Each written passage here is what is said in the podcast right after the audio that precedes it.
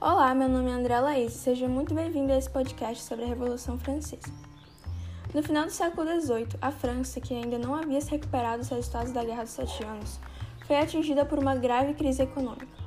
E para agravar ainda mais as dificuldades, eles se aliaram às 13 colônias da América na Guerra da Independência contra a Inglaterra, o que gerou despesas e aumentou o número já crescente de dívidas do Estado, o que dificultou a permanência da monarquia.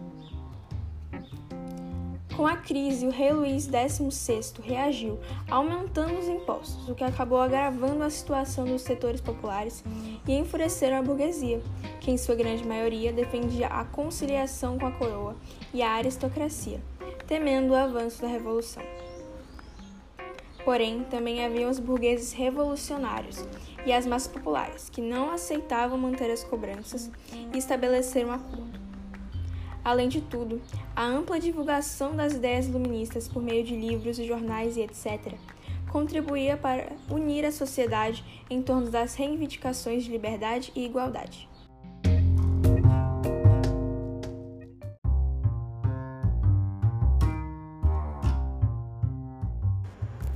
Como o parlamento havia recusado aprovar as reformas, Luís XVI convocou os Estados Gerais, medida que havia sido utilizada pela última vez em 1614. Foi instaurada em 5 de maio de 1789, no Palácio de Versalhes. O monarca, o clero e a nobreza não estavam dispostos a abrir mão de seus privilégios, o que era um grande problema, já que a ampliação dos impostos ao primeiro e segundo estado era uma ação urgente para sanar a crise. A rejeição da proposta fez com que o terceiro Estado não aceitasse o sistema de votação defendido pelo clero e nobreza, que dizia que a votação deveria ocorrer com um voto para cada Estado, não individualmente. Essa maneira era injusta para o terceiro Estado, já que o primeiro e o segundo sempre votavam juntos, então ele sempre perdia.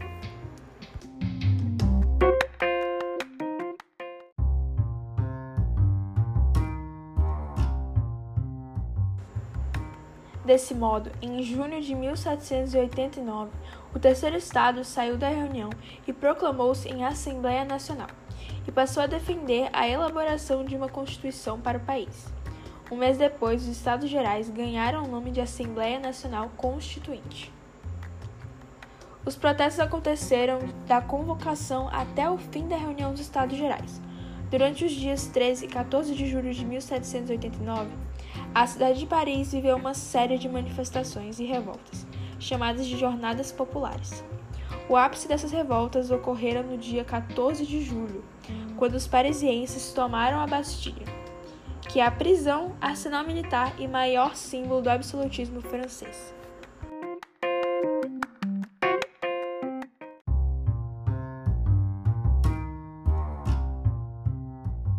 A Assembleia Nacional Constituinte aboliu o dízimo eclesiástico e todas as obrigações feudais que pesavam sobre os camponeses. Posteriormente, aprovou a Declaração dos Direitos do Homem e do Cidadão, composta por 17 artigos. Essa declaração estabeleceu igualdade de todas as pessoas perante a lei. Determinou que a liberdade, a propriedade privada, a segurança e a resistência a qualquer tipo de opressão eram direitos naturais e sagrados do ser humano.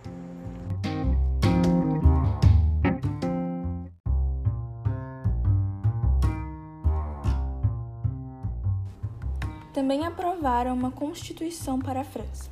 Algumas das resoluções nela estabelecidas são que o poder do monarca foi subordinado à Constituição, ou seja, foi implantada uma monarquia constitucional. Outra foi que o poder foi dividido em três instituições básicas e completamente independentes: o executivo, o legislativo e o judiciário.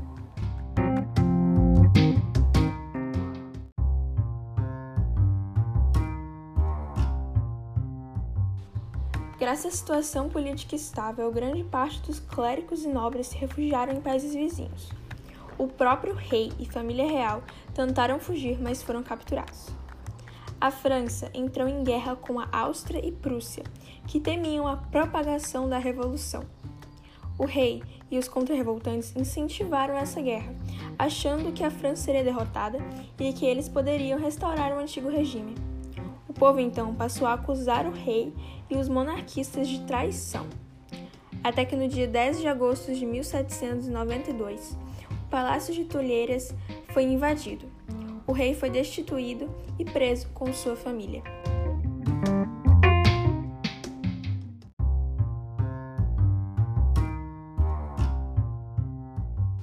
Depois do ocorrido, a Assembleia Legislativa foi dissolvida e formou-se uma nova Assembleia, a Convenção Nacional, que era composta de diferentes grupos.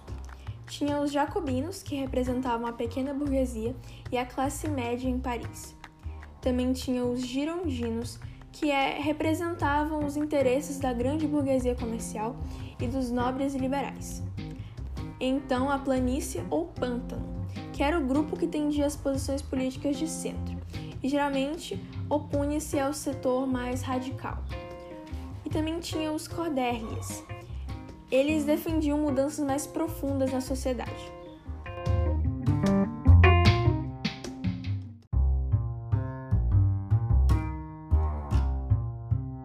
Nesse mesmo período, o povo foi chamado a defender a revolução e formou um exército popular, que derrotou os invasores, os exércitos da Áustria e da Prússia, e também os partidários internos do antigo regime. E em todo esse clima de vitória, a República foi proclamada.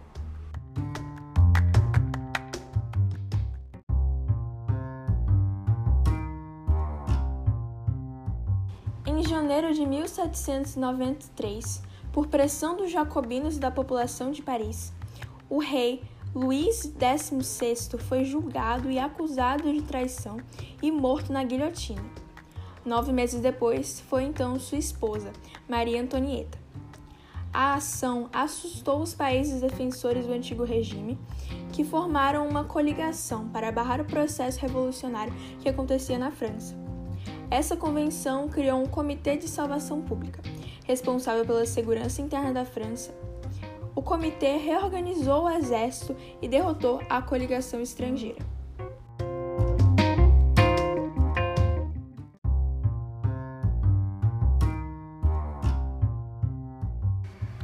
Internamente, líderes jacobinos como Robespierre combateram todos os seus opositores, prendendo-os e executando-os. Esse período da Revolução ficou conhecido como Terror. Entre setembro de 1793 e julho de 1794, estima-se que mais de 30 mil pessoas foram presas e cerca de 17 mil foram executadas na guilhotina. Com as perseguições, os jacobinos perderam o apoio de diversos grupos. No entanto, o governo jacobino não pode ser apenas lembrado pela repreensão contra seus opositores. Os jacobinos tomaram tomaram medidas democráticas e revolucionárias para a época, concretizando a ideia iluminista de liberdade e igualdade perante a lei. A República Jacobina também aprovou o sufrágio universal masculino, confiscou terras de nobreza imigrada e as distribuiu entre os camponeses pobres, bem como aboliu a escravidão nas colônias francesas.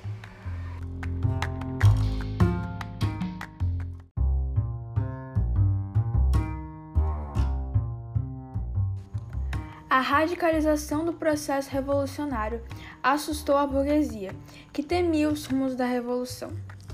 No dia 27 de julho de 1794, 9 de Termidor no calendário da Revolução, os girondinos articularam um golpe que expulsou os jacobinos da convenção. Com isso, a ala moderada da burguesia reassumiu o poder. O novo governo prendeu e executou os jacobinos inclusive seu líder, Robespierre. Dissolveu os clubes políticos e eliminou as prisões arbitrárias. E então iniciou a perseguição aos jacobinos.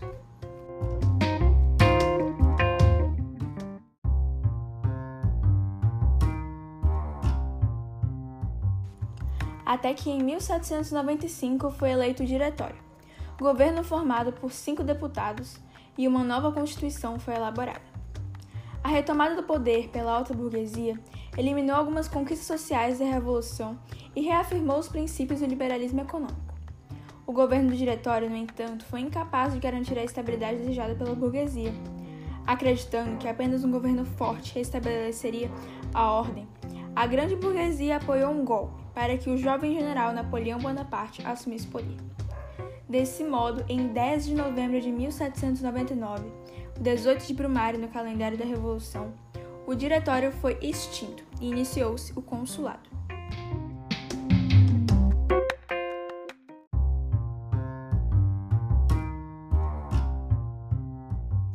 O poder então foi dividido entre três cônsules, sendo Napoleão o primeiro cônsul. Os outros dois tinham apenas poder consultivo.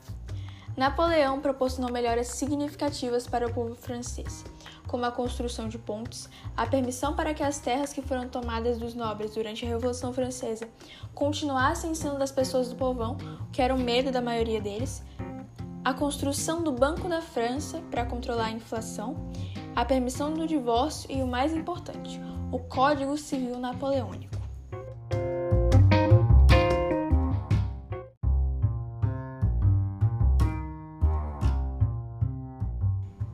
1804, uma coligação de países inimigos da França queria invadir o país. Napoleão, então, argumentando precisar de mais poder para conter a invasão, conseguiu o apoio popular para se tornar imperador. Como imperador, Napoleão teve o apoio de vários países que viam nele a oportunidade de lutar contra os regimes absolutistas. No entanto, ele criou bastantes inimigos. O principal deles era a potência no período Inglaterra.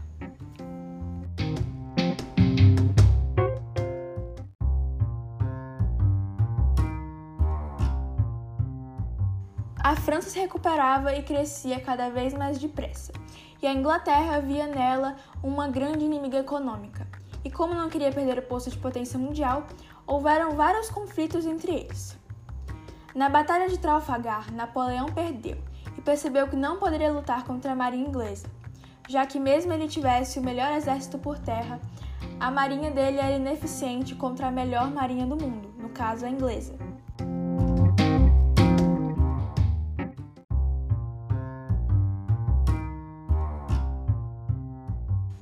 Napoleão então precisava encontrar uma forma de enfraquecer a Inglaterra.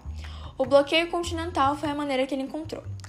Ele impediu que os países do continente europeu comercializassem com a Inglaterra, visando enfraquecê-la economicamente.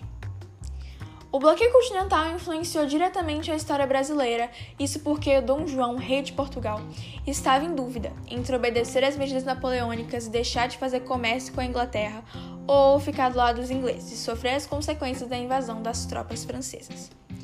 Dom João escolheu ficar do lado da Inglaterra. Então, em 1808, partiu com sua corte para o Brasil, sendo escoltado por navios ingleses. Em 1912, a Rússia também decidiu desobedecer o bloqueio continental. Napoleão então partiu com seu grande exército em direção ao território russo, mas não contava que eles fossem usar a técnica terra arrastada. Ele então foi derrotado na batalha e formou-se uma aliança de países inimigos contra a França, aproveitando esse momento de fraqueza de Napoleão. Ele então abdicou do poder e foi exilado na ilha de Elba, mas conseguiu fugir com um pequeno exército que tinha sido colocado a seu dispor e voltou para a França. Chegando lá, os soldados que deveriam lutar contra ele acabaram apoiando. Napoleão então tomou o poder da França de novo e governou por 100 dias, o que ficou conhecido como o Governo dos 100 Dias.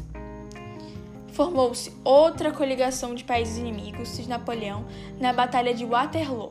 Bonaparte finalmente foi derrotado. Ele então foi exilado na ilha de Santa Helena, onde acabou morrendo em 1921.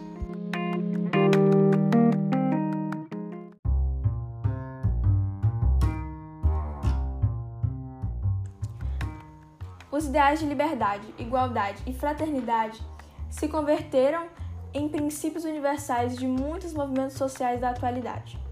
Na Europa Ocidental atual, europeus do leste, latinos-americanos, africanos e outros enfrentam todos os dias discriminação e se organizam na busca de igualdade jurídica, liberdade, trabalho, alimentação e moradia dignas nos países onde passaram a viver.